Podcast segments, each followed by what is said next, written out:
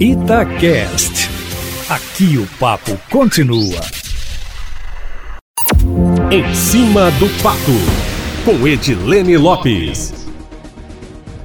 Termina amanhã o prazo para o registro de candidaturas e Belo Horizonte, a princípio, manterá Eustáquio, se ninguém desistir até sábado, 16 nomes disputando a prefeitura da capital. A princípio, será o maior número de concorrentes da história da cidade. A pulverização é fruto do fim das coligações proporcionais, das alianças para chapas de vereadores, que fez com que cada partido tivesse que lançar sozinho sua chapa e, por isso, quase todos optaram por ter candidatos a prefeito, que serão os grandes puxadores de votos, cada um divulgando os candidatos da sua legenda. O outro motivo, Eustáquio Ramos, é que elegendo mais vereadores, os partidos têm mais cabos eleitorais para fazerem campanha para seus candidatos a deputado na próxima eleição, conforme nós detalhamos hoje no Jornal da Itatiaia, primeira edição, em entrevista com o cientista político e professor da UFMG, Felipe Nunes. Ainda há de se observar, Eustáquio, que alguns dos concorrentes de agora sabem que não têm chance de ganhar, mas visam fortalecer os nomes nestas eleições para terem um número maior de votos na capital nas próximas, daqui a dois anos.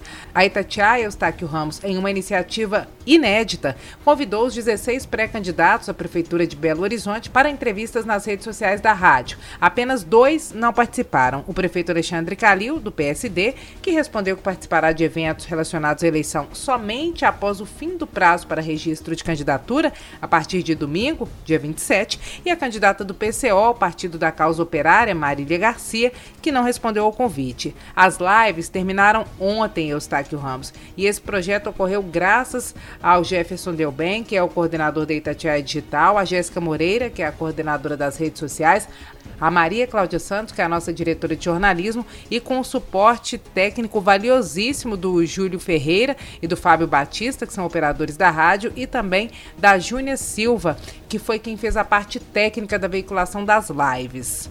Pois é, Eustáquio, vamos lá, um resuminho do que cada um desses pré-candidatos disse durante as lives. A candidata à Prefeitura de Belo Horizonte pelo PSOL, Áurea Carolina, propõe uma política de moradia que inclua as mulheres que sofrem de violência doméstica. Também a criação de polos de pesquisa e tecnologia na cidade e um turismo voltado para as comunidades tradicionais e para as periferias. A Áurea Carolina já registrou candidatura e o vice é Léo Pericles, do Unidade Popular.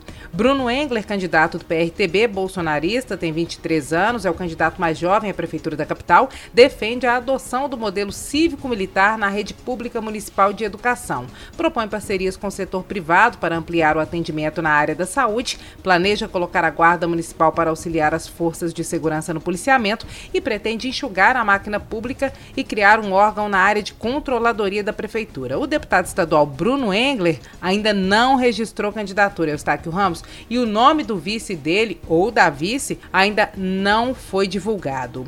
O policial militar Cabo Xavier do PM PMB defendeu a redução do IPTU e dos salários de políticos no município. Ele propõe também a informatização no sistema de saúde e ampliação de conselhos consultivos para aumentar a participação da população na gestão.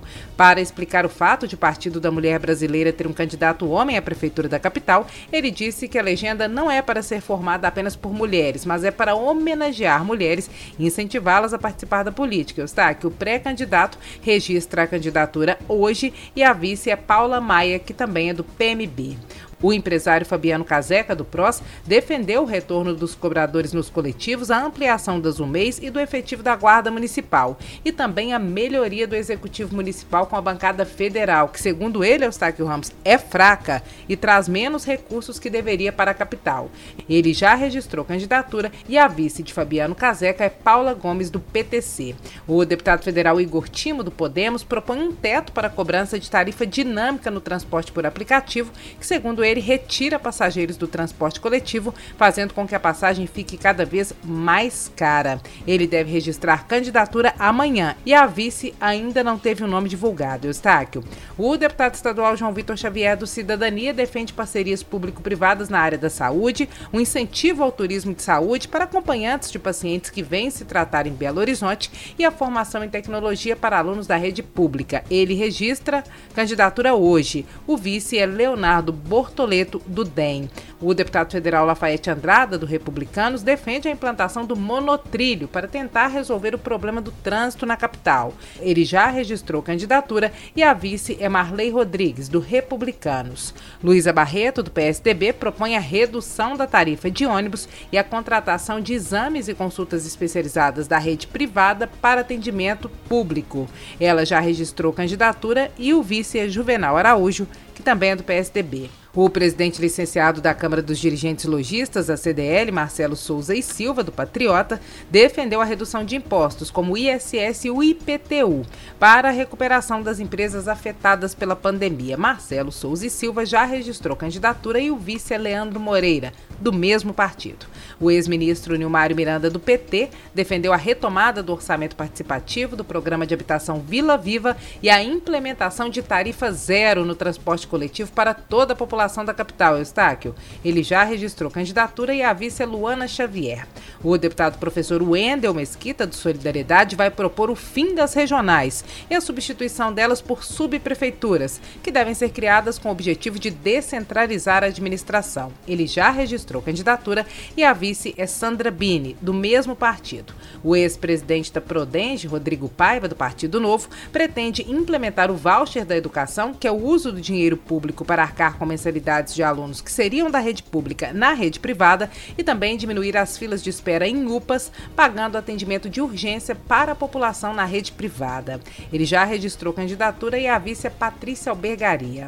O ex-deputado federal Odson Ribeiro, do PCdoB, deve propor a ampliação das escolas infantis em tempo integral e a criação de creches noturnas, Eustáquio, para auxiliar mães que trabalham à noite. Ele já registrou candidatura e a vice é Kátia Virgílio, também também do PCdoB. O sindicalista Anderson Rocha, do PSTU, prevê no plano de governo o cancelamento de contratos com empresas de ônibus e a municipalização do serviço de transporte público, além da estatização de hospitais filantrópicos na capital e a desmilitarização da Guarda Municipal. Ele registrou candidatura e a vice é Firmínia Rodrigues.